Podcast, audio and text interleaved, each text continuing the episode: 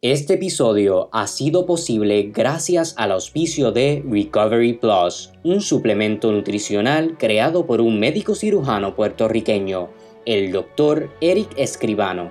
Cada sobrecito combina la ciencia y el arte de la buena nutrición para darte un sinnúmero de beneficios. Con su fórmula única de 39 vitaminas, minerales y aminoácidos, Recovery Plus te ayuda a sentirte energizado antes, durante y después de una recuperación de cualquier tipo de procedimiento, lograr una cicatrización de herida más rápida, formar huesos, músculos y tejidos más fuertes y saludables, subir tus niveles de hemoglobina y fortalecer tu sistema inmune.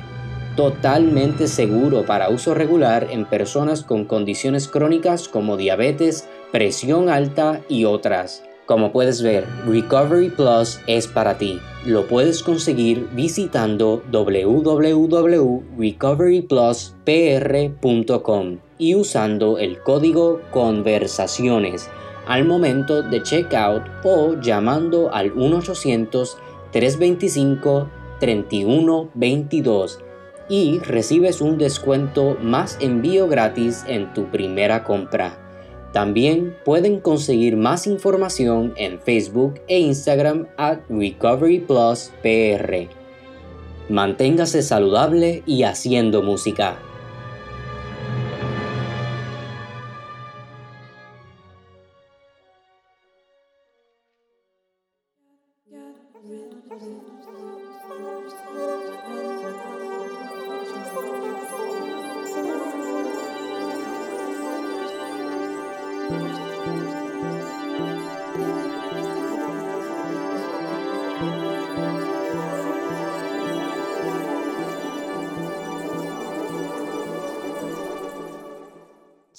Saludos cordiales y bienvenidos a otro episodio de Conversaciones Simbióticas. Les habla el compositor Pedro Emanuel Franco Fraticelli y les voy a presentar rápidamente a mis colegas Juan Luis O'Halloran. Saludos cordiales. A Cristian García. Saludos. Y a la favorita Elimar Alicia Chardón Sierra. ¡Aló, aló! Uh, en el día de hoy tenemos un episodio especial, ¿verdad? Es un poquito diferente a lo que hacemos regularmente. Bueno, vamos a hablar de música, pero en el contexto, ¿verdad? Político, que siempre lo mencionamos mucho, eh, y más en un periodo, ¿verdad? De, de elecciones. Entonces tenemos al representante por acumulación, Denis Márquez. Saludos. Saludos, buenas noches. Gracias por la oportunidad de compartir con ustedes. Es la primera vez en mi vida que en un Zoom o en un diálogo estoy hasta nervioso porque estoy con artistas, con músicos y mis grandes cualidades musicales son altamente limitadas, que fueron frustradas hace casi 30 años cuando le cantaba una nana a mi hija y mi esposa me la quitó de los brazos para que no le atrofiara su sentido musical.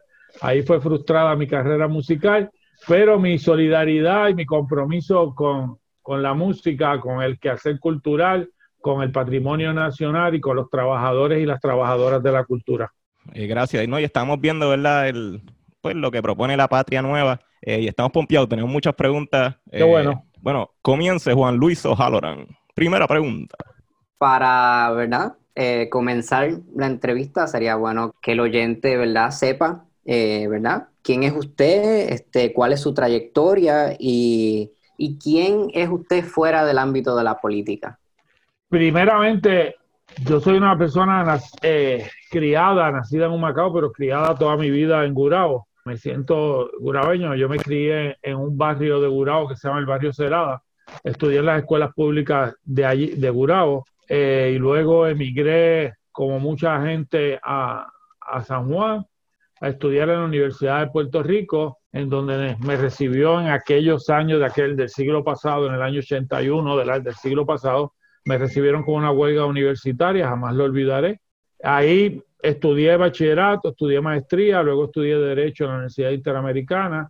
Pasé a trabajar con el Partido Independentista Puertorriqueño en la Cámara de Representantes, con el que entonces era el representante David Noriega. Luego de eso fundé una pequeña oficina de abogados con mi, un compañero de trabajo, el que fue mi socio, y seguimos siendo amigos y hermanos, el licenciado José Torres Valentín, que fuimos un pequeño bufete de abogados que se llamó por muchos años Marqués y Torre Abogados Notarios, donde dimos unas batallas, era nuestra forma de vida, pero también contribuíamos al cambio social. Yo fui el abogado, eh, uno de los abogados del pleito de las carpetas sobre la persecución política en Puerto Rico.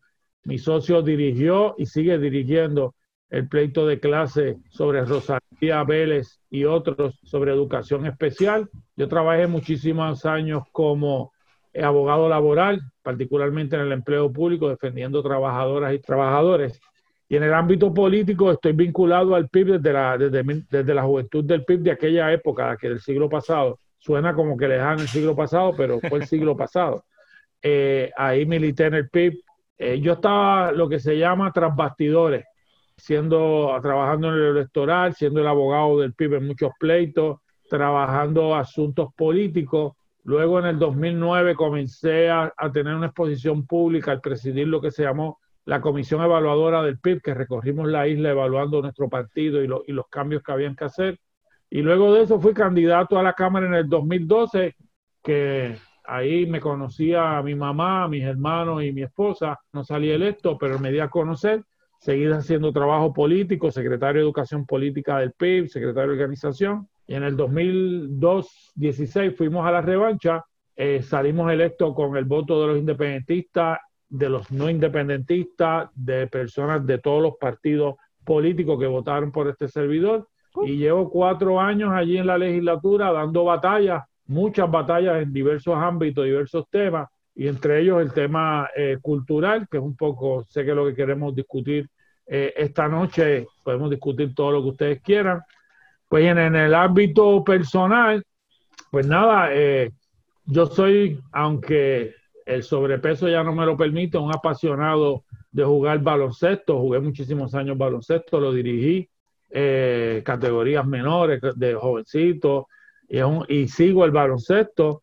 Leo mucho, tengo un libro ahí sobre la situación de Cataluña a mitad. Recientemente me leí la última novela de Isabel Allende, eh, su último libro me lo acabo de leer, eh, fue un poco refrescante haberme leído esa novela. Eh, estoy casado hace 29 años con, con, mi compañera, 29, ah, 31, me acaban de aclarar, está aquí al lado. Son son bueno, son con Amalia García, tenemos dos hijos, Daniel, Natalia, Natalia está, que nos tiene loco aquí, yo siempre estoy hablando del tema, embarazada de Micaela, que debe nacer para el, día de las elecciones. Imagínense, el día de las elecciones. Pero vamos, veremos a ver.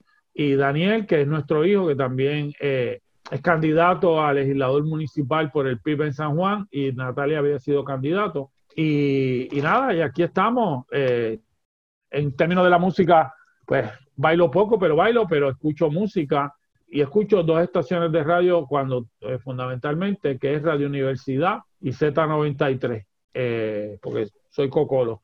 Y, y, nada, y esa es mi vida, eh, dedicarme a la, he dedicado mi vida a la justicia social. Ah, bueno, y yo presido hace 39 años y medio mi clase graduanda de la escuela superior y todavía pretenden que la siga dirigiendo. Yo soy el que organizo las reuniones, las fiestas, los embelecos. Ahora con la pandemia no hemos podido vernos en, muchas instancias, pero se supone que en el 2021, si podemos, nos lo permite la situación en que vivimos, celebramos nuestro 40 aniversario. Y por último, para no aburrirlos con mi vida, escribí un libro que se titula De Celada San Juan, que es un libro de ensayos sobre veintipico de ensayos que yo escribí. En ese libro eh, yo eh, hablo de mi relación con mi entorno de mi pueblo, de mi proceso político, de mi crianza, hago homenaje. Todo el dinero como de la venta de ese libro, el 100% fue para un fondo de becas que tenemos mis amistades de Gurabo y yo en Gurabo para apoyar a estudiantes de escuela superior de nuestro pueblo con buen promedio que quieran estudiar en la universidad y nosotros le damos una especie de beca y de primer empujón eh, gente que tiene necesidades económicas y ese fondo de beca que lleva ya 11 años 10 eh, años, 11 años consecutivos dando becas. Desgraciadamente en el año 12 que fue este no las pudimos dar, no hubo graduación, no hubo forma de evaluar a los estudiantes, pero regresamos el año que viene con ese proyecto social y yo he estado vinculado a muchos de esos procesos sociales. Vamos, y eso es un breve resumen Eso soy yo. Excelente, muchas gracias. Eh, ¿Verdad? Y fue profesor también en algún momento. Ah, claro. bueno, esa es mi, esa yo creo que es una de mis vocaciones principales, ser profesor universitario. Yo litigué muchísimos años como abogado, me gustaba litigar. Estoy en una pausa que yo creo que va a ser permanente. Esa, ese aprendizaje que yo tuve como abogado litigante me ha ayudado mucho en la Asamblea Legislativa en el momento en que yo hacer preguntas a dos o tres que se merecen que les haga esas preguntas. Pero sí, he sido profesor universitario. Eh, en cursos básicos de ciencias sociales, legislación laboral, derecho mercantil, y me apasiona. Llevo como ya seis o siete años sin enseñar y eh, luego de que termine mi responsabilidad en la Asamblea Legislativa, estoy convencido que voy a, voy a tratar de regresar a, hablar un poco de mis experiencias a través de la vida universitaria. Sí, definitivo. No, y la educación es algo, ¿verdad? Bien importante, lo que es, ¿verdad? la arte y, eh, eso es una de las cosas que queríamos hablar, la educación humanística, pero antes de entrar a eso, eh, ¿Nos podrías hablar un poquito de la Carta de Derechos Culturales? ¿A, qué se refiere y qué quieren lograr con eso? Bueno, nosotros, yo, nosotros llevamos todo este cuatrenio, yo llevo todo este cuatrenio trabajando eh, aspectos, aspectos culturales y nosotros lo que pretendemos no es otra cosa que, que mirar la cultura no solo como parte del patrimonio nacional de Puerto Rico, dentro de una, oye, utilizando la palabra de ustedes, una eh, simbiótica, ¿no? Uh. Patrimonio, patrimonio nacional y, cultura.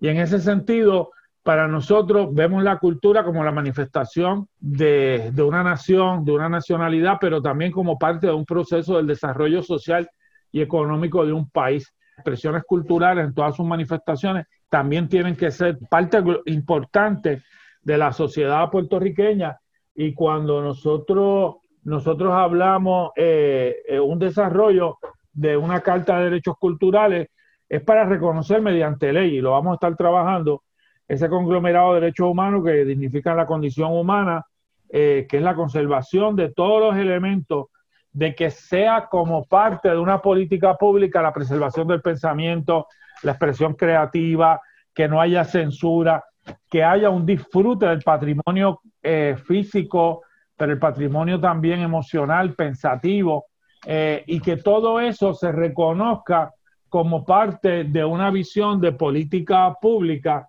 en Puerto Rico, y eso es lo que nosotros le llamamos eh, una carta de derechos culturales y con una educación que para nosotros es fundamental, que le llamamos educación humanística en todas las áreas, musical, plástica, histriónica, y ahí hablamos de la creación de una serie de conservatorios de música regionales, afianzar que no está pasando y pues de eso podemos hablar, el asunto de la educación de, eh, de las bellas artes en el sistema educativo de Puerto Rico, las industrias culturales que son importantes eh, también, promover una biblioteca nacional que no existe en Puerto Rico y la reactivación eh, de todos aquellos elementos que tienen que ver con la artesanía y las artes en Puerto Rico y otra serie más de propuestas.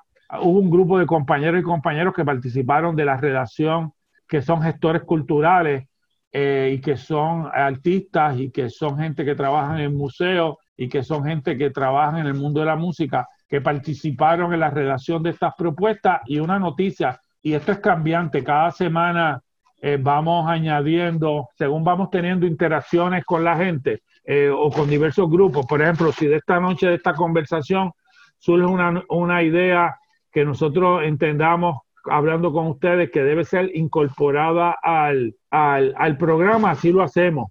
Eh, toda la semana nos surgen temas, la gente nos va, nos va añadiendo cosas y para nosotros eso es importante. No vemos esto como un documento estático, sino como un documento de trabajo y cambiante, pero ahí hay 305 páginas de mucha información y de muchas ideas que hemos estado nosotros eh, planteando en ese programa de gobierno y que interactúa unas con otras. Cuando tú hablas ahí de desarrollo económico, es pensando también el desarrollo económico desde el punto de vista de la cultura. Y cuando hablas de cultura, también tienes que hablar, tienes que entender la cultura como parte de un proceso educativo y por eso en la parte de educación esto está contenido. Y cuando hablas de salud, también tienes que hablar de salud emocional y hay todo un elemento también de terapia, de musicoterapia y todo un elemento de acceso a diversas alternativas. O sea que la integración de la cultura, de la música, de las artes, se da en todos los ámbitos del programa de gobierno y para nosotros eso es fundamental. no verlos como elementos aislados eh, en la sociedad puertorriqueña. Hablando de esas escuelas regionales de, conservatorio, ¿cómo serían esas escuelas? Bueno, está plasmado como unidad general. Eh, eh, nosotros luego de eso tenemos que desarrollar, tenemos que desarrollar legislación. Tú plasmas en el programa de gobierno la idea y luego muchas de estas ideas, María Lourdes Santiago, candidata a senadora del PIB por acumulación y este servidor, la semana pasada le anunciamos al país que de este programa de gobierno, empezando enero, vamos a erradicar 21 medidas. Ya van a estar listas. La vamos a estar trabajando noviembre y diciembre. Estamos eh, seguros que el país nos va a apoyar y que vamos a salir electos. Y en ese sentido las vamos a preparar y en enero. Esa que tú planteas y otras más que están aquí en la parte cultural, desde la Red Nacional de Museos, la protección eh, de mayor legislación para el Instituto de Cultura y otra, eh, el desarrollo cultural comunitario.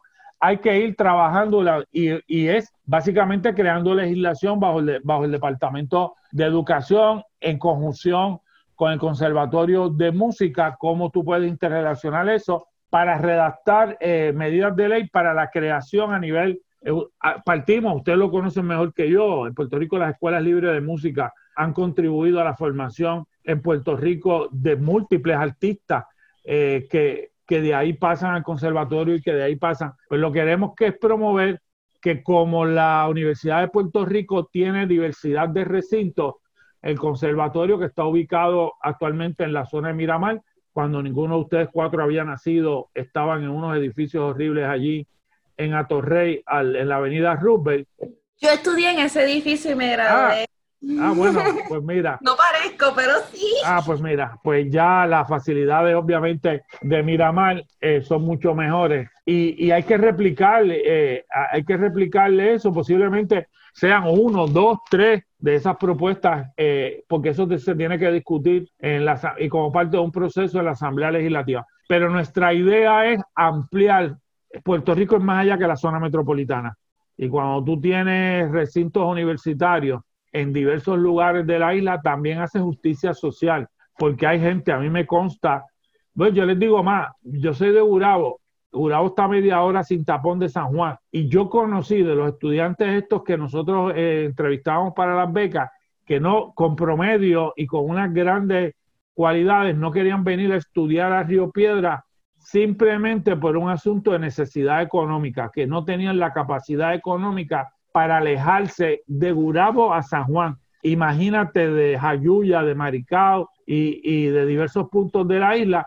Por lo tanto, por eso es la idea de nosotros de romper con mantener en la zona metropolitana, oye, obviamente fortaleciendo el Conservatorio de Música Actual, porque el colmo sería que lo ampliara por el resto de la isla y lo debilitara el, el, que, el que está actual, que podría servir entonces como el, eje central para promover los otros que nosotros, eh, valga la redundancia, estamos planteando eh, alrededor de toda la isla. Podrían ser uno, dos, tres, cuatro, eso es parte. Lo importante es que se discuta y que se plantee y que se democratice la educación y, en este caso la educación formal eh, universitaria como es el Conservatorio de Música que conozco gente, tengo amigos ahí que enseñan y, tengo eh, amigos que, y amigas que han sido estudiantes del Conservatorio de Música. Sí, que eso de la, de la distancia que dice es, bien cierto porque muchos de los estudiantes del conservatorio, ahora mismo Juan, ¿verdad? Que es de Humacao, eh, que hay muchos en el conservatorio, ¿verdad? Que vienen de la isla, o sea que... Mi familia se unió y pues me pagaron ese, ese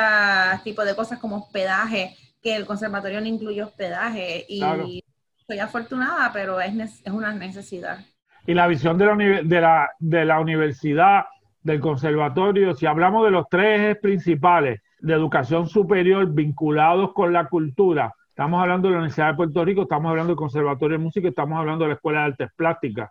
Hay una tendencia, es por la cantidad de estudiantes y la cantidad de recintos, un poco de hablar siempre de la Universidad de Puerto Rico y, uno y, y todos pecamos de eso. Y a veces nos olvidamos que el Conservatorio de Música es una institución pública, una universidad que es pública, que también hay que protegerla, y la Escuela de Artes Plásticas es también una universidad pública que también hay que protegerla. Y, a veces todo, y, yo creo que tenemos que reconocerlo así, cometemos el error de, no, de no en, en nuestro discurso político, de no añadir estas dos instituciones como parte de esas reivindicaciones que hacemos, pero sí lo tenemos plasmado en nuestro programa. Incluso yo recuerdo eh, que los estudiantes en huelga de la Universidad de Puerto Rico, la huelga del 2017, plantearon legislación por petición que incluían el conservatorio, incluían la Escuela de Artes Plásticas y nosotros fuimos vehículos para promover esa legislación de, los grupos estudiantiles. Sí, nos unimos al reclamo de la UPR en, ese, en aquel momento. 11 recintos más nosotros dos, ¿verdad? Que eran artes plásticas y conservatorio, y, los tres. Incluso, el conservatorio se fue de, paro, que eso es histórico. Sí, lo recuerdo, hubo, hubo manifestaciones en, la, en el conservatorio de música y fue parte de, esa unión de la defensa de las universidades públicas de Puerto Rico, que incluyen el conservatorio y que incluyen la Escuela de Artes Plásticas. Sí, que en aquel momento, ¿verdad? Como, eh, ¿verdad? Como una protesta se presentó, ¿verdad? Una pieza mía que se llama Ricky Macarena, de, Ricky Rosselló, y fue en la misma calle, ¿verdad? Cristian fue, fue Ricky. no que, ¿Dónde, la puedo, ¿Dónde la puedo escuchar? En YouTube. YouTube. Ah, ok, la busco. ok, en cuestiones de regular la protección, defensa, investigación y recuperación de los bienes que integran el patrimonio cultural de la nación, ¿verdad? ¿Cómo se podría proteger o, defender, ¿verdad? Nuestro patrimonio. Mira, yo creo que hay, que hay que empezar hablando un poco de eventos. Uno de los eventos era la, la, imposición en Puerto Rico de la Junta de Control Fiscal la Junta de Control Fiscal, que no es otra cosa que la manifestación más, más burda del colonialismo en Puerto Rico, ya se estaba desde su creación que había un interés de la Junta de Control Fiscal de tomar control de los bienes de Puerto Rico. Y en Puerto Rico hay un conjunto de bienes patrimoniales, un conjunto de obras de arte que van desde, que son propiedad del gobierno de Puerto Rico, que si tú los dejas las ponen a la venta. Y eso es un planteamiento de entrada, ¿no? El otro planteamiento es que cuando yo comencé a trabajar como legislador, se me trajo la atención que en la zona de Carolina existía una escuela pública, la Escuela Pública Julia de Burgos, y esa escuela, como parte de lo que se llamó el programa de arte público del Departamento de Instrucción Pública, antes que se llamara, eh, y del gobierno de Puerto Rico, antes que se llamara Departamento de Educación, en múltiples escuelas y edificios públicos en Puerto Rico se hicieron murales, esculturas, mosaicos. Y de momento un día yo me entero a través de la distinguida profesora Margarita Fernández Zavala que esa escuela la habían alquilado el gobierno de Puerto Rico, que la habían privatizado y allí había un mural del maestro Antonio Torres Martino, que uno de los grandes artistas puertorriqueños, y algún bestia, con muchos de los que hay en este país, cogió una paila de pintura y cogió un rolo y lo tapó. Estamos hablando de un mural con más de 40 años de historia, de un maestro que es parte del pueblo de Puerto Rico. Eso inició una batalla campal que yo di junto con la familia y junto con la profesora. Empezamos a batallar sobre la obligación, número uno, de esa gente restaurar el mural, pero número dos, de, que se comprometieran y además utilizando una investigación de un profesor desde mi oficina junto a los legisladores municipales del PIB en cada pueblo de Puerto Rico, nos dimos a la tarea de identificar qué obras públicas estaban siendo protegidas alrededor de todo Puerto Rico. Y de esa investigación que yo realicé, descubrí que más de 37 obras, entiéndase murales, entiéndase mosaicos, esculturas, bustos, están desaparecidos. Nadie sabe dónde están. Por lo tanto, cuando le reclamo al Instituto de Cultura, el Instituto de Cultura un poco, yo no tengo poder para hacer mucho. Obras públicas no sabía lo que tenían los edificios, que eran propiedad de obras públicas. Educación menos. Y entonces ah, eh, radicamos legislación para hacer un inventario. Fueron de los pocos proyectos que a mí me aprobaron en Senado y Cámara. Eso le llegó a la firma del gobernador en el verano del 2019 y la semana antes que le llegara a su escritorio, yo había radicado en la Cámara de Representantes lo que se llamó el pliego acusatorio, en donde yo señalaba que el gobernador de Puerto Rico había cometido un sinfín de delitos. Era en medio de la efervescencia de las manifestaciones, del yo no me dejo, de las manifestaciones en la calle, pues yo contribuí redactando lo que se llamó un pliego acusatorio, planteando legalmente por qué había que destituirlo como gobernador. Y casualmente días después vetó esa medida. Pero ahí no se quedó el asunto, nosotros hemos seguido trabajando y es necesario legislar en Puerto Rico, radiqué el proyecto de ley, lo voy a radicar en enero, para crear, como se ha hecho en España, en Guatemala, en México, en República Dominicana, en Colombia, en diversas sociedades alrededor del mundo, una ley de patrimonio nacional dando una protección total al patrimonio del país que incluye la música, que incluye las artes plásticas, que incluye la cultura, estableciendo como una protección y como un bien del pueblo de Puerto Rico todas esas creaciones que se han puesto a la disposición del pueblo de Puerto Rico. Y eso es parte de nuestro proyecto de defensa del patrimonio cultural de Puerto Rico en, en, todos los ámbitos de las artes y de las culturas en Puerto Rico. Que ahí viene el Centro la Nacional de Conservación, que eso, ¿cómo sería ese centro? Ahí también esos son, como te decía ahorita, propuestas. vamos a partir, mira, aquí hay diversos lugares que le dan ansiedad a uno sobre la conservación de las obras en Puerto Rico, eh, que incluye pietaje musical, que incluyen videos, que incluyen, que, que videos que incluyen música y que incluyen documentales, que incluyen películas, obras de arte. Y en Puerto Rico hay diversas instancias de lugares en donde están almacenados esos, que hablamos, hablamos del Instituto de Cultura, del Archivo General, del Museo de la Universidad de Puerto Rico. De todo eso que es parte del patrimonio y en los municipios, en museos, en museos eh, públicos en Puerto Rico, en museos privados donde se le han prestado obras que pertenecen al gobierno de Puerto Rico, en edificios públicos, pues hay que desarrollar, número uno, todo un inventario de identificación, de clasificación, de monitoreo y de catalogación de todas esas obras de todo Puerto Rico, inyectarle fondos, y alguna gente preguntará de dónde sale, nosotros tenemos muchas fórmulas económicas a todo lo que tiene que ver con el patrimonio nacional, y obviamente generar todo un mecanismo como surge en el programa de gobierno de desarrollar todo un proyecto de conservación de todo lo que tiene que ver con las obras de, en Puerto Rico y con todo lo que tiene que ver con la protección de nuestro patrimonio cultural, que no solo del siglo XXI, XX, siglo XIX y XVIII inclusive, por, por marcar unas épocas en todo lo que hay en la historia de Puerto Rico. Sí, que realmente para eso mismo fue que hemos creado este proyecto, porque eh, por lo menos, ¿verdad? Nosotros no, nos dedicamos a la música, pero en todas las ramas de, pues, del arte pasa lo mismo. Y por lo menos en la música ahora mismo, nuestros más grandes compositores, ¿verdad? Digamos a Mauri Veray, el mismo Pontelede, que fue parte del, Partido Nacionalista, eh, que son, ¿verdad? Personas importantes, sus partituras pues están perdidas. Y, claro. Y cuando vamos a escuchar la música de, estos, de estas personas, pues no existen. o sea que ese inventario es súper importante. Y además el fortalecer el, Archivo General de Puerto Rico, que, vive en unas condiciones, digo vivir porque allí hay vida, vida cultural, historia, ahí hay mucha información fundamental, ahí está recogida. Eh, hay muchas partituras también, yo, tengo ahí, tengo que... Y, y, entonces, obviamente, aquí ha habido durante décadas un... La cultura es como que el patito feo del gobierno de Puerto Rico. Eh, bueno, está ahí.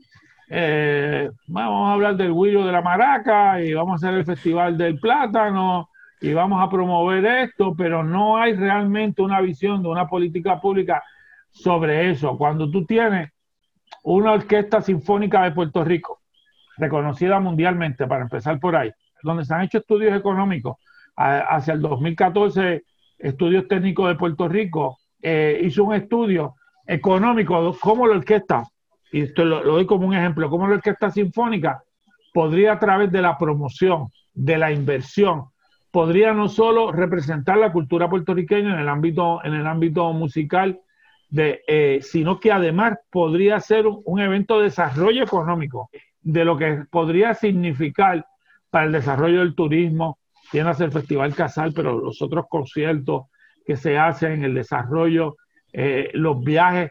No solo se promociona la orquesta sinfónica, se promociona el país, o sea, que desarrollar todas unas políticas públicas en Puerto Rico de ver la cultura.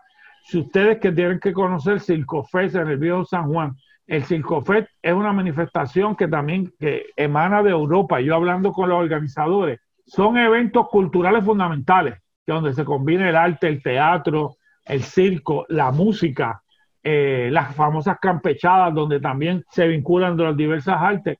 es una expresión cultural, una expresión social, pero también, y yo insisto mucho en eso, es una manifestación para el desarrollo económico social de un país, porque los artistas no solo tienen que eh, expresar arte, tienen que vivir, tienen que generar ingresos, y en la medida que generen ingresos respetables y justos, de esa forma también se multiplica el quehacer cultural y todo el mundo se, se, se beneficia de eso.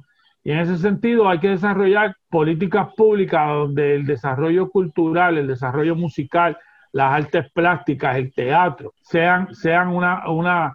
Aquí se habla mucho del distrito de Santurce, donde hay varias salas de teatro. Pues, eh, pues uno, estaría pensando, y luego terminamos, no solo teatro, sino eh, la sala sinfónica también, eh, ahí en el Centro de Bellas Artes.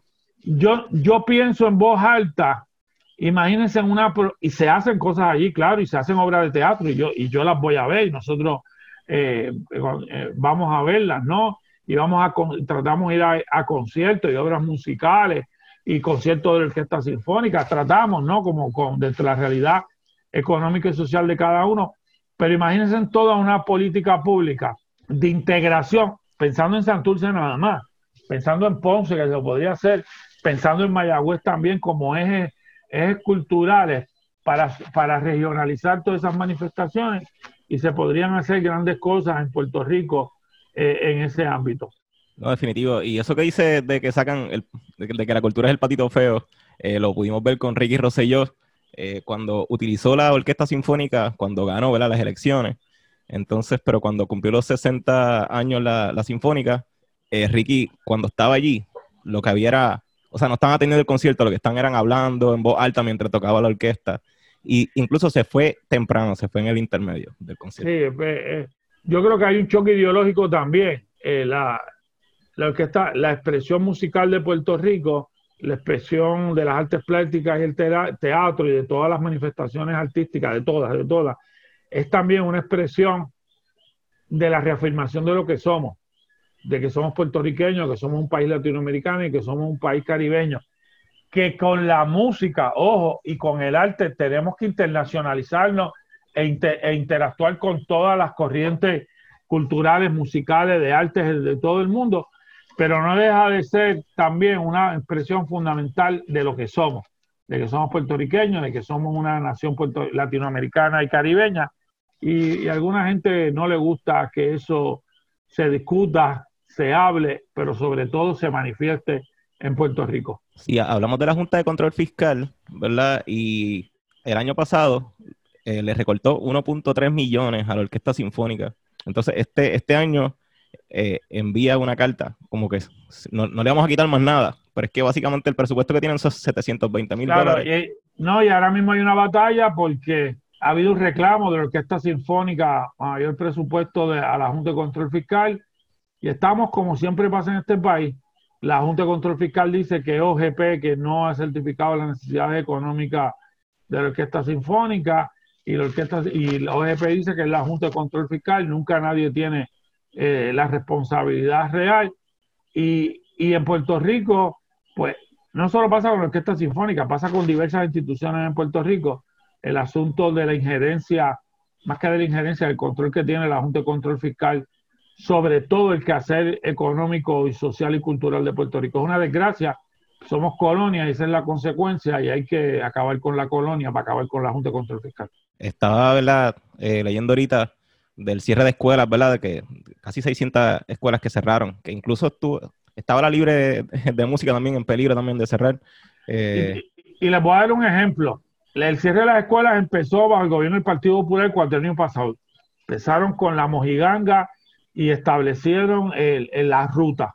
Luego llegó la, acusada criminal eh, como secretaria de Educación, la señora esa que, que le estuve diciendo, eh, denunciándola durante todo el cuatrenio. Esta, eh, esta señora comenzó eh, a, a, continuar, comenzó no, continuó con el cierre de las escuelas, cerrando más de 200 y pico de escuelas alrededor de todo Puerto Rico y, y haciendo un aguaje de un estudio de necesidades cuando en el 2018 volvieron a cerrar la escuela, la eh, cerraron sin ningún tipo de estudio. Por ejemplo, en Levittown hay una escuela que ha sido rescatada por la Federación de Maestros, por el Comité de Trabajeño por Defensa del Ambiente, eh, por y por el comité del PIB de Toda Baja. Esa escuela que yo he estado, le he visitado, he dado charlas allí, he participado con ellos en diversas actividades, tiene un teatro. Piensen en un teatro pequeño, escenario, butaca, acústica, camerino, área de sonido, área de luces. Cerraron la escuela. La maestra de teatro de esa escuela le enviaron a otra escuela donde no hay un, donde no hay un teatro y tiene que enseñar teatro en el, en el salón comedor de la escuela donde le pusieron unos paneles para dividírselo. Un día en nombramiento en el departamento de educación, porque yo fui maestra para ellos, y las palabras fueron, tú eres maestra de bellas artes, tú haces milagros. Así mismo es. Y ahora con la pandemia se han quedado eh, maestros de bellas artes fuera del sistema educativo. Se han quedado fuera porque los declararon excedentes, porque, y al declarar, eso significa que no son necesarios en el ámbito de la escuela. Y claramente le dan, le tienes que dar prioridad a los de seniority que tienen permanencia y el conjunto de maestras y maestros de bellas artes que incluyen teatro, que incluyen música que incluyen artes plásticas. Yo conozco de, de, maestros y maestras que se han quedado fuera del sistema de educación de Puerto Rico, porque además, estoy a punto de hablar malo, pero les prometo que no voy a hablar malo. Estos, estos bandidos que dirían el, Departamento de Educación, con sus mentes obtusas, arcaicas, no ven las bellas artes como un elemento integrado al desarrollo educativo del país. Cuando mi abuela se criaba, o sea, se daban las cuatro, cuando mi mamá se criaba, se daban las cuatro bellas artes y cuando yo trabajé, eliminaron a una sola Bellas Artes por escuela. Y si tenías una, pues ya estabas dentro del requisito. Fuera, así, mismo era el imán. Un año era danza, otro año era música y no había continuidad. Me acabo de, me acaba de limar, me acabas de recordar que yo participé de, un coro en la escuela, me sacaron. Y, eh, tomaron una decisión correcta y me sacaron, pero había coro, música. Eh, en la escuela intermedia donde yo estudié, la Matías González García, había una banda y todo un programa de música donde, por ejemplo, un, amigo mío de muchísimos años, hace años que no lo veo, Juan Ramón Roldán, ahí empezó en, en percusión, estudió en el Conservatorio de Música, pasó luego de la Orquesta Sinfónica y luego migró a Estados Unidos. Ahí tú ves la trayectoria pero por el otro lado hay gente que estudia música, que estudia arte, que estudia, que están en los coros y que luego se dedican a otras profesiones. Pero no importa, porque es importante generar ese conocimiento, esa destreza y esa sensibilidad. ¿Cómo rayo es posible dar música que es fabuloso integrarlo, por ejemplo, con literatura, con español, e incluso, no sé, no sé nada de música, pero hasta con la matemática se puede integrar, porque me lo han me lo han planteado. La música es matemática y para mí la música debe ser una rama de la física. Eso, eso no lo sabía, Limar. Estoy aprendiendo hoy también este, esta conversación. Y, y, por lo tanto es que se ve, eh, encontré la palabra, las bellas artes en el sistema educativo por estos gobernantes como un accesorio, no como algo integral al modelo educativo, que es lo que, lo que nosotros aspiramos. Y está claro en nuestro programa de gobierno en, todo el programa de gobierno, que es, esto es parte integral de la formación del ser humano. Vamos a, vamos a ver gente que no tenemos las habilidades en unas áreas y otras en otras áreas, pero el aprendizaje, la sensibilidad, la posibilidad de entender, de, de apreciar, pues, pues algo fundamental. Por ejemplo, qué bueno que los compañeros de ustedes, los míos, hay algunos que estudian medicina y son doctores y cuando estamos enfermos, yo tengo un gran amigo que es que gracias a Dios no lo he tenido que usar nunca, que es oncólogo, que es un gran médico y le está brindando a la sociedad. Oye, pero qué importante sería que todos los que son médicos, que todos los que son contables, que todos los que son maestros, que son trabajadores, tuviesen un acceso a la música, apreciar la música para que se convirtiera parte de su vida y luego como adulto pudieran ser el público necesario para nutrir las salas de Puerto Rico, para integrarnos unos con otros. Es, que es una, yo creo que es sentido común, pero como el gobierno de Puerto Rico por décadas no ha habido sentido común, pues bueno. Eso, eso, ¿verdad? Me trae la próxima pregunta. Se discute en el plan eh, de Patria Nueva, se discute la educación humanística. Sí, vamos por ahí, porque es la integración, es la formación integral del ser humano. Eh, voy a usar un ejemplo.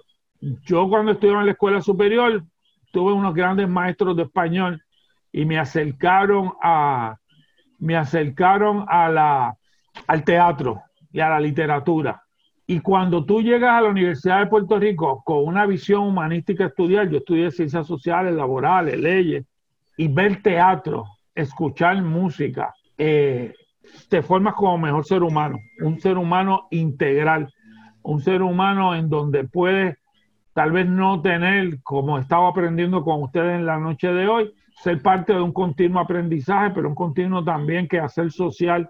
Y por eso nosotros creemos en el ser humano. Una visión humanística es creer en el ser humano. Creer que el desarrollo de los seres humanos esté marcado en la educación, en la justicia y en la solidaridad. Y en la medida que todo el mundo tenga acceso a una educación en donde se integren todos los quehaceres de, del saber, son para nosotros son fundamentales y ahí está enmarcado nuestra visión humanística de lo que debe ser la educación. Lo otro es o crear computadoras ambulantes sin pensamiento crítico, que eso es lo otro. En la medida en que tú integras el quehacer humanístico, pones a la gente a escuchar diversos tipos de música que manifiestan, que llevan mensajes múltiples, que tú puedas escuchar desde la, desde la, la, música sinfónica, pasando por la música de protesta, pasando por la música eh, tradicional, pero que manifiestan, pasando por las artes plásticas, mirando los murales que nos llevan mensajes, que en los poemas y que en la literatura, eso genera también que la gente piense. Y en la medida que piense la gente, la gente luego de pensar cuestiona. Y luego de cuestionar critica. Y luego de criticar actúa. Y el Estado, el gobierno, no quiere ninguna de esas cosas. Ni que la gente piense, actúe, critique. Y la contribución del quehacer cultural y de todo esto que estamos hablando contribuye a eso. En la medida que tú tengas a la gente embrutecida y que la gente no, no desarrolle pensamiento propio, pues te quedas en el poder. En la medida en que tú creas dependencia económica y social, en la medida en que tú no rompes las barreras y en la medida que también criminalizas la disidencia, que es un tema con el cual yo he trabajado mucho, eh, tenemos la sociedad en la, en la que vivimos. Sí, que me parece interesante que la, ¿verdad? En esta educación humanística, las artes serían materias obligatorias en la escuela. ah, sí, ah, está, está en blanco y negro en el programa por si alguien tenía algún tipo de duda. No van a ser un, eh, eh, no, es, no es un tema accesorio, como decíamos ahorita, es un tema aleatorio. También va a ser parte de. Yo, a mí el teatro me fascinó en la escuela. Yo hice teatro en la escuela superior, yo pensaba que iba a estudiar teatro eh, estoy en el teatro de la vida, que es la política, ¿no? Eh, en, la, en la universidad, eh, y vuelvo y les repito, música no iba a ser, por razones que no, no, puedo. Este, y me parece que, que es fundamental, es, como la educación física, ¿sabes? Vámonos ahora, me salgo brevemente del tema de las bellas artes. ¿Cómo es posible que la educación física también se vea como algo accesorio también? Para empezar, la educación física es, para empezar, el conocimiento del cuerpo humano, porque la actividad física tienes que conocer tu cuerpo y, que una niña y un niño en escuela elemental conozca su cuerpo y conozca cómo protegerlo es fundamental en una sociedad. Número dos, la actividad física, la actividad recreacional también integra al ser humano hoy y que como también los maestros de música y los maestros de teatro integran en muchas ocasiones con la educación física. Por lo tanto, también tiene que ser parte de, un currículo, pero, la, y, pero el tema que nos toca esta noche, las bellas artes, como nosotros está en blanco y negro, que Juan Luis lo leyó, creo que fue Juan Luis quien lo leyó, está clarito en blanco y negro en nuestro programa de gobierno. Que por cierto, que y esto lo tengo que decir, En el momento que estamos hablando, el único partido político que ha publicado su programa de gobierno es nosotros y lo que queda es, yo me, yo me he quedado perplejo y, no y me parece que es fundamental tener la oportunidad de que la gente lo lea como han hecho ustedes, de hacernos comentarios, hacernos críticas, de cuestionar por qué no está esto. A mí me han llamado gente, Denis, ¿por qué no está esto? Uy, ay, se nos quedó. Este, no lo pensamos así y lo hemos ido integrando. Y hay, hay ocasiones en que la gente difiere con nosotros en visiones y hay cosas en que nosotros no, no transamos en, porque son aspectos filosóficos como partido independentista y como partido que creemos en la socialdemocracia, donde el ser humano debe ser el centro de toda actividad económica y social en, la, en el país en donde vivimos. Y va a, precisamente comentar sobre, hemos hablado de varias cosas que, que, sí están explícitamente detalladas en el plan de gobierno, pero hay, hay algo particular que estábamos comentando y es que cuando se habla, ¿verdad?, de la Orquesta Sinfónica y de algunas otras instituciones como el Instituto de Cultura, pero nunca se menciona a WIPR específicamente. Que, ¿verdad?, actualmente WIPR en radio y en televisión eh, viene siendo la, la, única emisora de difusión emisora de difusión pública. ¿Qué rol eh, juega WIPR si alguno dentro del plan cultural? Bueno, número uno, yo creo que es, es importante señalar y, y yo creo que reconociendo que no está de manera expresa en el programa, pero el compañero Juan Dalmau y yo, candidato a la gobernación, pero actual senador, Número uno, hemos dado la batalla para preservar a WIPR como corporación pública y hemos radicado legislación. Nosotros incluso se han reunido con nosotros para tratar de explicarnos lo bonito que va a ser una eh, WIPR eh, siendo privatizada. Y nosotros escuchamos a la gente, pues me parece que es parte de, de, un diálogo que uno debe tener y al final de la reunión le dijimos, bueno, usted nos plantea eso, pero nosotros creemos en un WIPR pública que es una corporación, que debe ser una corporación pública. E incluso hemos radicado legislación para que sea eje central del proceso educativo de Puerto Rico, particularmente en la pandemia. Pero te digo, Cris, y te, cuando te lo, lo, que te estoy diciendo, no te lo digo en mi carácter, como a la gente le gusta hablar en su carácter personal.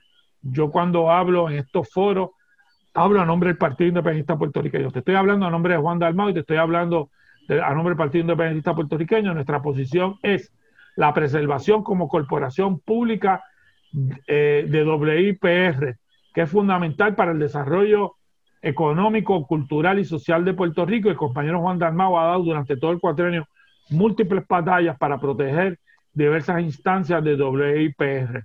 Eh, y me parece que es fundamental por el, y además, oye, hablábamos de ahorita, y perdona, no me estoy desviando del tema, Cris, cuando yo hablaba ahorita de la protección del patrimonio cultural, dejé fuera WIPR.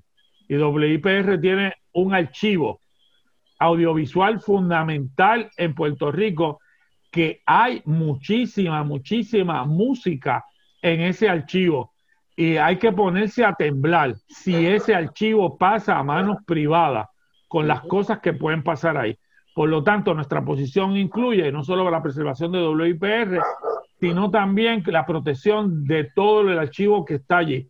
Y claro, WIPR tiene que seguir siendo lo que es, ah, que se puede mejorar la, eh, la producción, que se puede mejorar la, la oferta televisiva, claro que sí, pero como son también unos energúmenos los que lo dirigen, yo no sé si ustedes conocen un, y, y les voy a hablar por experiencia de vida familiar, y lo, el, un programa de, de WIPR se llamaba Prohibido Olvidar, en donde se hacían eh, documentales de media hora sobre la gente en Puerto Rico que no podemos olvidar. Y se hicieron un montón sobre eh, compositores, compositoras, músicos puertoriqueño Recuerdo perfectamente. Bueno, autógrafos que, que, El que se hizo sobre la mamá de Henry Washington, ¿verdad, Mali? Este, eh, la, la, familia Figueroa, y todo eso es parte de lo que se puede hacer.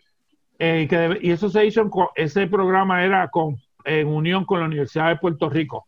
Trabajaban con la Escuela de Comunicación Pública y a Dios que nos vemos, llegaron el nuevo gobierno, quitaron el proyecto y así un, un montón de otros proyectos de ese índole, porque volvemos al tema del principio, Cris, que en la medida que la cultura y que las instituciones culturales de Puerto Rico reafirmen lo que somos, que somos puertorriqueños, que somos latinoamericanos y que somos caribeños, pues va a haber una visión del gobierno de tratar de soslayarlo y en el peor de los escenarios distribuirlo. Pero eh, tiene que estar incluido de manera clara y precisa en el programa de gobierno del partido el asunto de WIPR. Te invito para que vuelvas a repasarlo la próxima semana porque va a estar en blanco y negro en el programa. Lo está en blanco y negro en nuestras ideas, en nuestras oficinas, en nuestro trabajo legislativo, pero no está en blanco y negro en la, de la página 59 en adelante que cubre la parte de arte, pero te, aseguro que va a estar incluido en, el programa en la próxima semana. Sí, que parte de WIPR, eh, ¿verdad? Que no solo televisión, también está la, estación de radio. La radio. Que, es Alegro, Alegro 91.3. Ojo, y de algo que no hemos hablado, el valor económico, que tampoco nos olvidemos que tiene WIPR también, ¿sabes? que hay muchos buitres velando eso y tiene un valor las antenas, no, no hablo físicamente, la comunicación de la antena también tiene un valor y en Puerto Rico los buitres siempre están detrás de todo lo que tenga valor en el país, como por ejemplo la Autoridad de Energía Eléctrica, que no, que no es parte del tema de esta noche, pero, pero sí, también se la, la quieren esquimar y dársela a los grandes intereses. Sí, así que este, estaba en ese espacio ¿verdad? de la radio, eh, antes que salga la luna, que uno de nuestros compañeros de José Camuy, y él pasó muchos meses trabajando y no le pagaban. O sea que eh, es algo que hay que cuidar. Eh, claro, sí, ¿no? Y, y, y, allí hay un conjunto de gente, de técnicos, de productores, de gente que lleva muchísimos años, de camarógrafos, de periodistas, que, que hacen, es, de un valor incalculable. Lo que representa WIPR y lo que puede representar también la Orquesta Sinfónica de Puerto Rico, lo que puede representar también el Instituto de Cultura de Puerto Rico y todo, todo el quehacer, todo el quehacer cultural y social de Puerto Rico. Eh, me gustaría hablar de, del fomento de, la industria del cine en Puerto Rico. Eh, ¿Cuál es el plan ahí? Mira, es un tema eh, que me toca de cerca también, un tema que, que conozco, ¿no? Llevo muchos años conviviendo con una documentalista que está por aquí cerca, uh. que ha trabajado en el mundo de los documentales y del cine. Y, y, lo he vivido, lo he vivido de cerca, cómo es un sacrificio hacer cine en Puerto Rico. Y hacer cine y hacer documentales, porque los documentales también son cine y son, son, parte, son parte importante de Puerto Rico. Nosotros creemos en la, por ejemplo, en este cuatrenio yo he radicado legislación. Les voy a dar un ejemplo sencillo de, las cosas que se pueden hacer. Aquí se han hecho muchos documentales en Puerto Rico durante muchísimos años. Eh, documentales como la vida y obra de Nilita Viento Gastón, que me toca de cerca, porque mi esposa participó junto a su hermano, que es cineasta, en esa producción. Documentales que tienen que ver sobre la revolución de, de 1950, documentales que tienen que ver con la historia de Ramón Emeterio Betance, para dar tres ejemplos. Ah, uno de mis favoritos, Rican Basket, que es uno de mis documentales favoritos. Ahí tienes cuatro ejemplos de cuatro documentales que por qué no se están enseñando en las escuelas públicas de Puerto Rico. Vamos a empezar por ahí. Y yo promuevo, eh, eh, radiqué legislación para que se creara un banco de documentales y de películas en el Departamento de Educación. Porque imagínate una clase de lo que sea, pero una clase de historia para hablar de la emigración de Puerto Rico, enseñando el documental de Vázquez o una clase de educación física. O, una, o cualquier tipo de clase en cualquier eh, tema sobre esto. Eh, yo conozco de muchos documentales que se han hecho sobre eh, músicos en Puerto Rico, y compositores y compositoras. Por lo tanto, es, es parte de esa integración. Y entonces, en términos del cine, aquí hay un problema en el cine en Puerto Rico que pocas personas se atreven a decirlo en blanco y negro, y como yo digo lo que pienso siempre, es que para empezar en Puerto Rico hay un monopolio en, las salas de cine en Puerto Rico. Hay una sola compañía que controla las salas de cine en Puerto Rico. Ah, bueno, que está Santana en Arecibo, que se ha hecho famoso ahora con, con la pandemia y que la gente va en los carros allá, perfecto. Está Rubber ahí en Atorrey, perfecto. Y está, creo que algún cine por San Germán, eh, no sé si en otro lugar de Puerto Rico, pero el 99.5% de las salas de cine en Puerto Rico lo controla una empresa y no puede ser, porque tiene un monopolio en Puerto Rico y cuidado que pelea con el Departamento de Justicia y el Departamento de Justicia me sigue diciendo que ellos están trabajando a ver si hay un monopolio o no y no acaban de tomar una decisión. Y segundo, como tienen un control absoluto, establecen las condiciones que le da la gana para cuando la gente hace cine en Puerto Rico de cómo se va a exhibir su película. Deciden cuántas salas se van a, establecer, las pocas semanas que se van a ver, las pocas, pues no hay forma. Entonces, si el gobierno de Puerto Rico le da un incentivo a una gente para hacer cine y le dice, después que tú recuperes el dinero que yo te he dado en taquilla, pues me lo devuelves al gobierno, pues nunca se lo van a devolver porque nunca lo van a lograr obtener ganancias y además que no pueden obtener ganancias para los dos propósitos, para cumplir con el gobierno, que son fondos públicos que se pueden recuperar, y segundo, para reinvertir en, nueva, en nuevos proyectos. Y entonces tenemos el otro asunto, que yo estoy a favor de que vengan eh, películas de Estados Unidos, las llamadas películas de Hollywood, a trabajar aquí.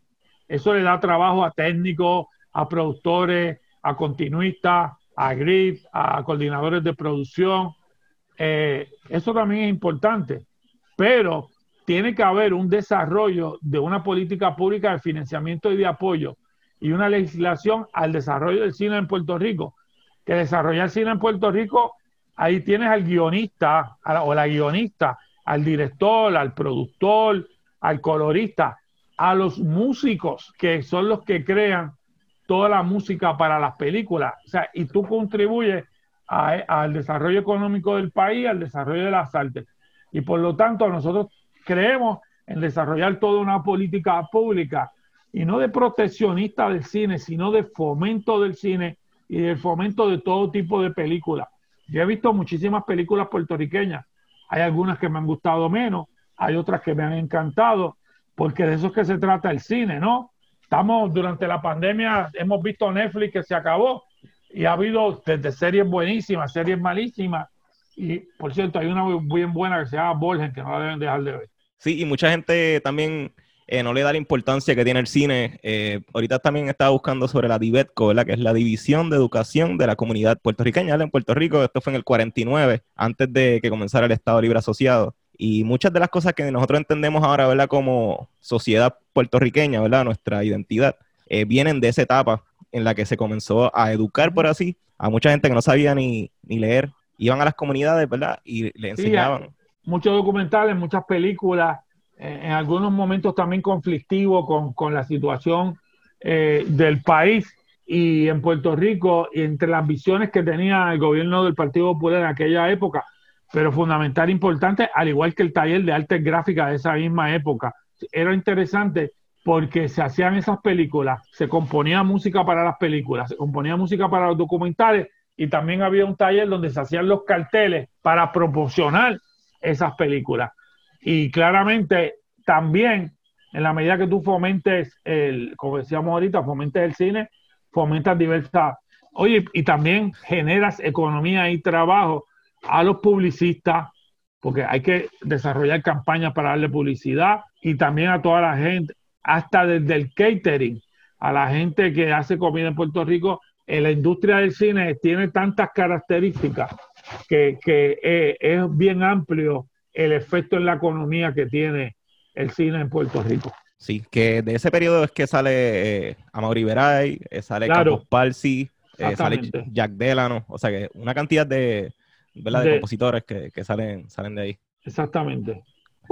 Bueno, vamos a ver. Por cierto, una nota al alcalde, nuestro candidato alcalde de Carolina es el musicólogo Emanuel Dufrasne. Oh, eh, wow, nice. Este, mira, veo cara que veo que lo conocen, ¿no? sí, sí. Eh, y yo he aprendido, se lo digo cada que lo veo, y él es una persona muy, muy humilde en ese sentido.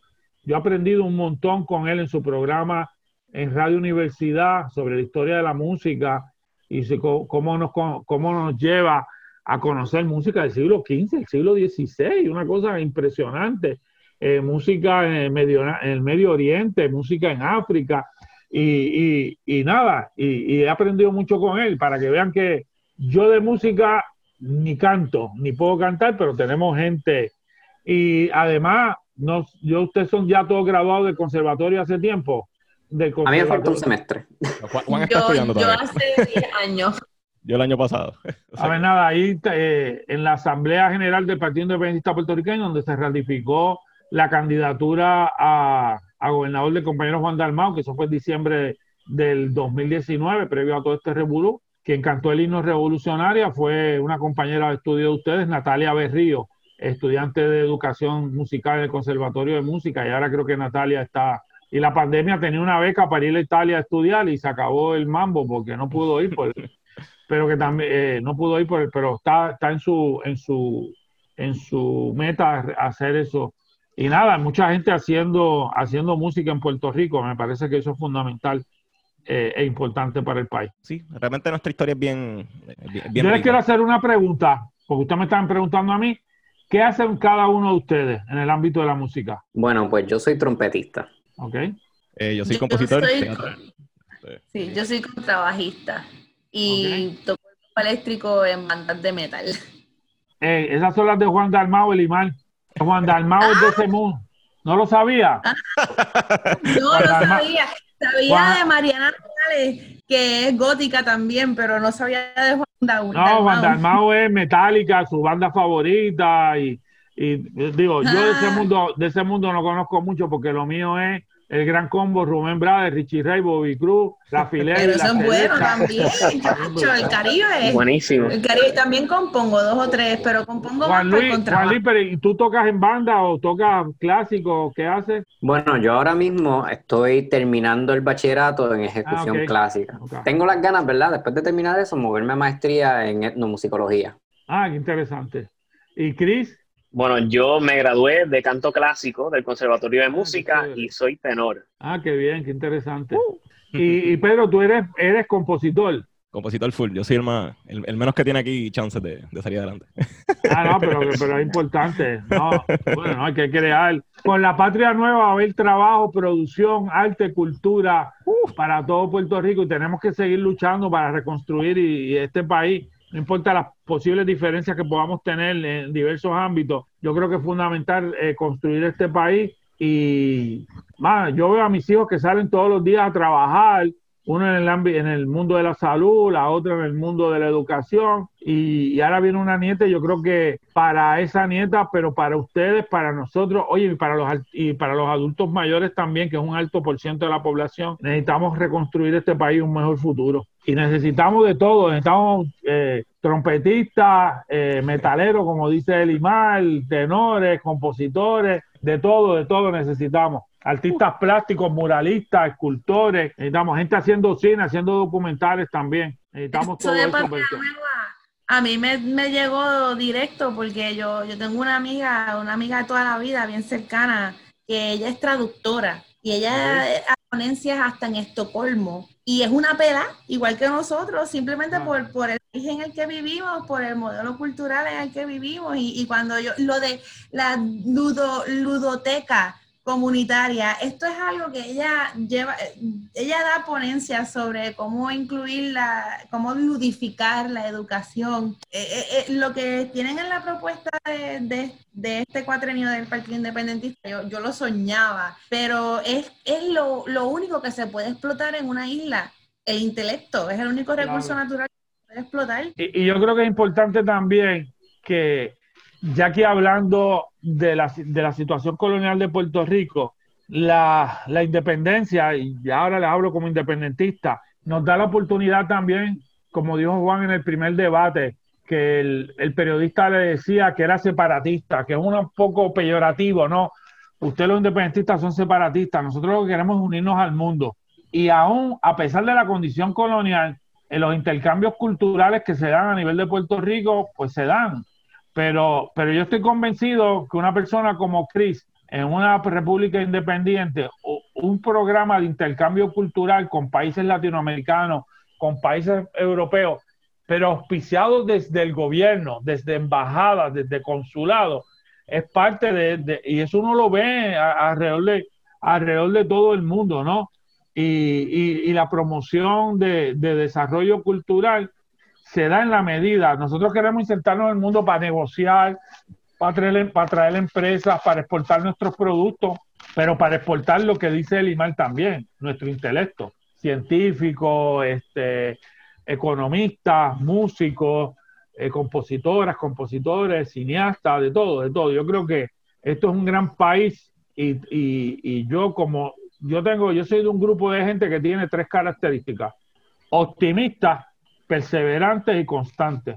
Eh, es difícil no identificarse con un partido que es el único que, que, toma en cuenta las necesidades culturales de un país y la importancia del arte, porque no es por nada, como dicen los memes, en la cultura del meme, si hay alguien que piense que las artes no son esenciales, pues que estén un mes sin ver Netflix, música o, algo así. O sea, nosotros admiramos a Europa, admiramos a Asia con su riqueza cultural, pero ¿cuál es la diferencia entre ellos y nosotros? Y Latinoamérica también como parte de, este proyecto que, que, Puerto Rico es el país que hay un gran artista puertorriqueño, tienen que haber escuchado ustedes, se llama Antonio Antonio Martorelli, como parte de un proyecto político del PIB, una convención en Panamá, hizo una serigrafía que está que está aquí en nuestra casa, ¿no?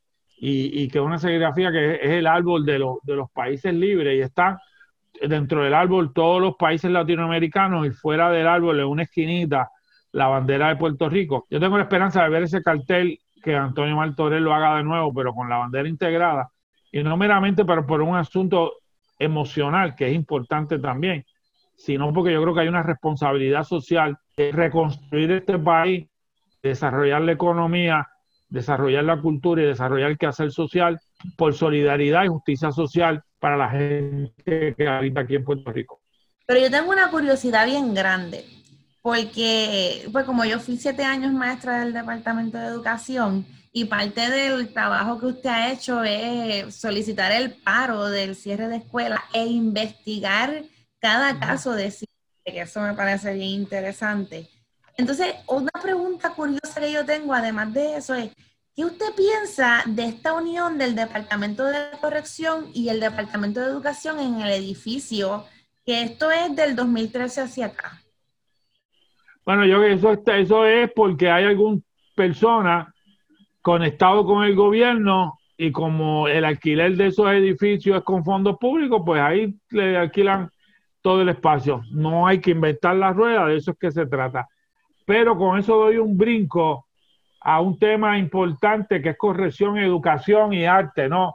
Hay un documental puertorriqueño eh, que, que creó y eh, la cineasta puertorriqueña Marel Maralet, Todos íbamos a ser reyes, que es un documental sobre un proyecto de la profesora Edna Benítez de la Universidad de Puerto Rico de educar y de crear desarrollo de la literatura y de la escritura y de la creación literaria con confinados en las cárceles de Puerto Rico.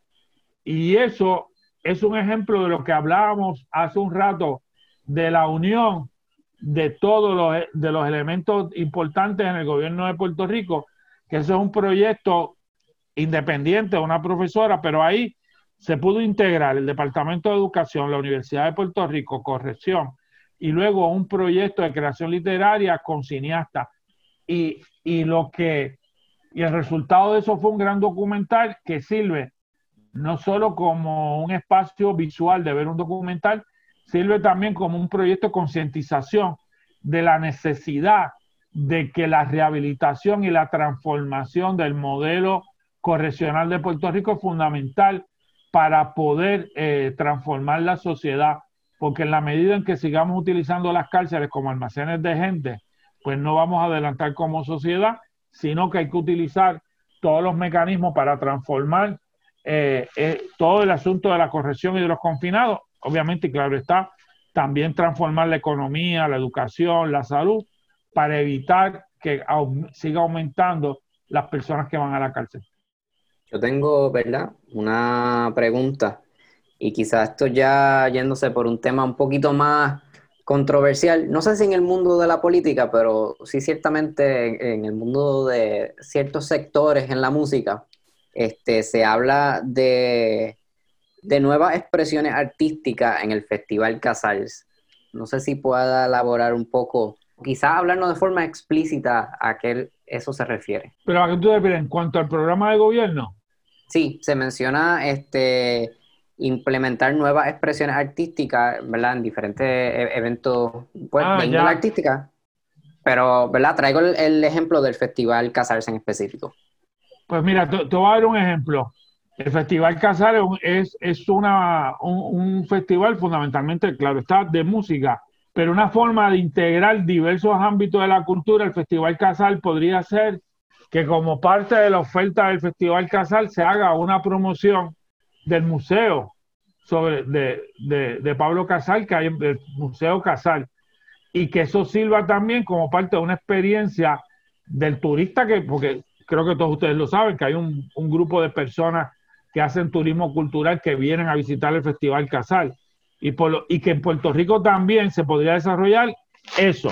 Tenemos la, la oferta musical, tenemos la oferta cultural del museo, pero también podríamos tener la oferta del documental. Aquí se hizo un gran documental sobre la vida de Pablo Casal, que la hizo Omar El Maralet con la, nuestra amiga catalana Alba Gómez, que, el canto de las palomas, que es a base de la, gran obra musical, ahí tú podrías tener la, eh, la integración del documental por un lado y la gente yendo a ver el documental, podrías tener el museo, podrías tener más allá del festival la utilización de gente joven también haciendo proyectos experimentales de música auspiciados por el Festival Casar y por la Corporación de Artes Musicales y la Corporación de la Orquesta Sinfónica.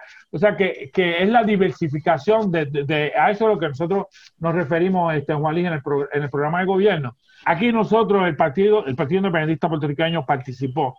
La compañera María Lourdes Santiago, el año pasado era el centenario de Lolita Lebrón y ella hizo una invitación a diversas eh, personas en Puerto Rico a que se unieran, particularmente la llamada Lolita, un grupo de mujeres, y la celebración del centenario de Lolita hubo manifestaciones arte visual, cultura, eh, música, y eso es lo que nosotros llamamos la diversidad, pero que partiendo de, de esos eventos, diversificar la oferta cultural que cuando hay espacios musicales no nos encerremos a que sea música nada más, sino integremos otras áreas del quehacer cultural.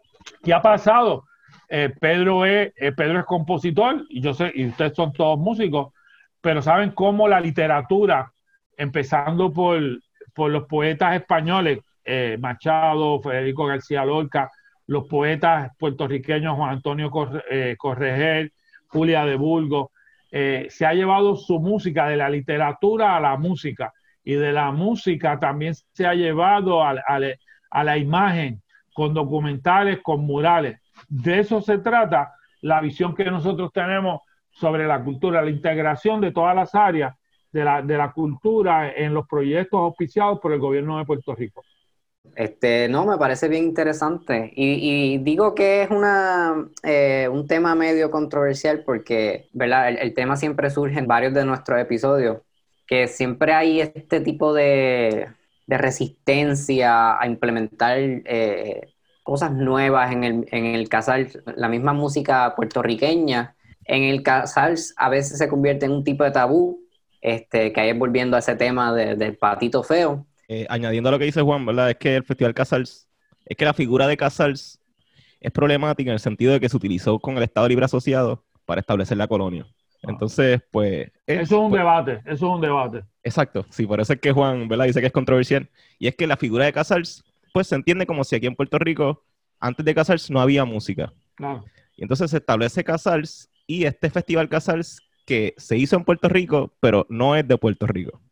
Entonces está este debate de que sí, pues entonces deberíamos entonces hacer un festival en estos Ramos Antonini, ¿verdad? Este, con otro nombre, ¿verdad? De un puertorriqueño. Eh, es un debate. me estás hablando de Lela también. Exacto, sí, sí. Eh, Todas esas cosas se cuelan en la música y en nuestras clases de historia de la música. Claro, y hay sus controversias en, los mismos sectores de música. Claro, y, y, hay una controversia también en, términos de la utilización de, de, la de lo que se ha llamado el culturalismo en Puerto Rico por parte de los gobiernos del Partido Popular para, por un lado, oficializar manifestaciones culturales desde el punto de vista del gobierno, para de esa forma lavarle la cara a la colonia del Estado Libre Asociado, a decir, aquí estamos nosotros los puertorriqueños frente a los estadistas que no creen en la cultura de Puerto Rico. Y entonces realmente, pero por el otro lado, la, la expresión peor cultural que tú puedes hacer es someter la cultura a una condición colonial, porque la cultura y las expresiones del pensamiento en todos sus ámbitos tienen que ser partir de, desde un punto de vista de libertad. Y por lo tanto yo quiero la independencia y por eso uno de los ámbitos de mayor reclamo de libertad es en el ámbito cultural. La poesía, nadie ha escrito un poema de qué bueno es el Estado Libre Asociado, ni qué, qué bueno es la estadidad. Nadie ha escrito una partitura musical alabando eso la expresión creativa, artística, por definición, es libertad, es la libertad del ser humano expresándose. Pues yo quiero que esa libertad individual del ser humano sea una libertad colectiva en el ámbito de la expresión emocional, de la expresión artística, pero de la expresión también económica de la sociedad y de la expresión educativa y de la expresión social. Y ahí es que está todo ese debate, pero yo me mojo en el debate. Yo estoy convencido que el Partido Popular durante décadas utilizó las instituciones culturales del país y utilizó diversos ámbitos de la cultura para lavarle la cara a la colonia, para oficializar la puertorriqueñidad, mientras hacían eso a la misma vez perseguían y metían presos a miles de artistas puertorriqueños que abogaban por la independencia de Puerto Rico y a un montón de gente que abogaban por la independencia de Puerto Rico. Pero tampoco debe perder de perspectiva que todos vivimos en esta sociedad. Dentro de ese modelo cultural pues, del, del gobierno del Partido Popular, se desarrollan también muchos artistas que lo utilizaron como mecanismo para desarrollar su arte, para desarrollar su expresión, para cuestionar el propio gobierno. Y esas son parte de las situaciones que se dan en, en un país lleno de contradicciones, que al fin y al cabo es una colonia. Sí, creo que tal vez eh, la solución no sería eliminar el Festival Casals, pero tal vez sí crear unas leyes, ¿verdad? Que nos permitan a nosotros, por lo menos los compositores, tener un espacio, ¿verdad? En los conciertos.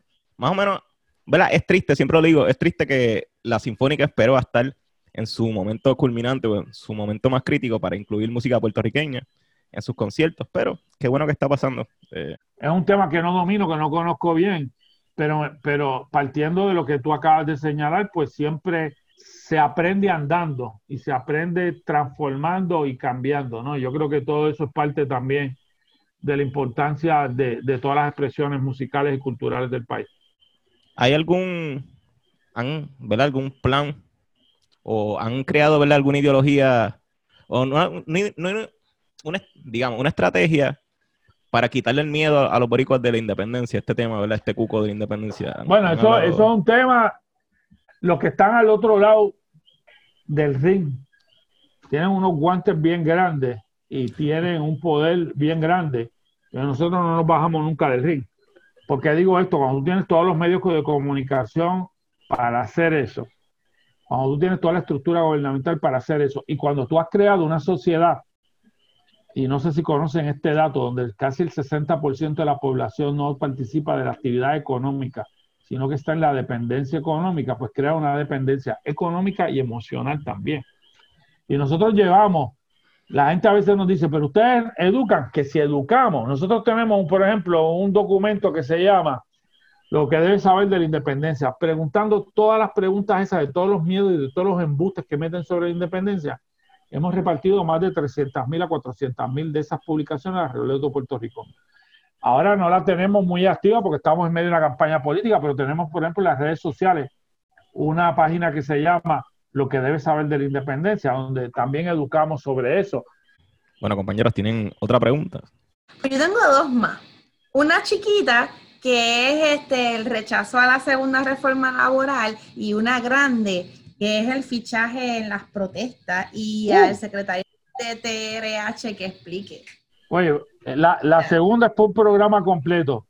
La primera es más, más sencilla. En Puerto Rico se aprobó en el 2017 una reforma, una mal llamada reforma laboral, que realmente fue lo que eh, realmente fue una, una reforma laboral en donde se le quitaron muchos derechos, especialmente a gente como ustedes y como yo, gente así bien joven como yo y como ustedes.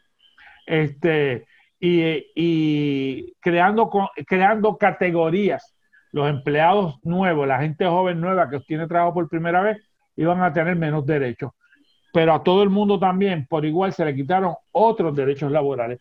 Y nosotros lo que, promo lo que promovemos es restablecer, hacer una contrarreforma laboral y restablecer todos esos derechos laborales que fueron arrebatados, que fueron eliminados, devolvérselo a los trabajadores y los trabajadores en Puerto Rico. Y la segunda pregunta del IMAL, yo trabajé por muchos años, además de que fui perseguido político, me abrieron una carpeta con el tema de la persecución política en Puerto Rico y durante este cuatrenio, como parte de mi trabajo legislativo y de mi relación con ese tema, denuncié cómo, en el, cómo el gobierno de Puerto Rico, en el Departamento del Trabajo, la Policía de Puerto Rico, continuaba con su esquema de perseguir, de fichar a la gente eh, por disentir, por protestar, eh, obtener información indebida e ilegal sobre eh, periódicos estudiantiles que lo hicieron también a través de sus redes sociales, de, quitarle información de sus redes sociales. Y todo eso lo denunciamos y todo eso fue investigado por la Comisión de Derechos Civiles y a raíz de nuestra querella emitieron un importante informe que está en su página de internet, que lo invito a que cuando usted lo lee, en donde recogen, validan mi denuncia validan mi cuestionamiento, pero sobre todo también establecen conclusiones y recomendaciones para acabar con ese tema en Puerto Rico. Ahora sí estamos.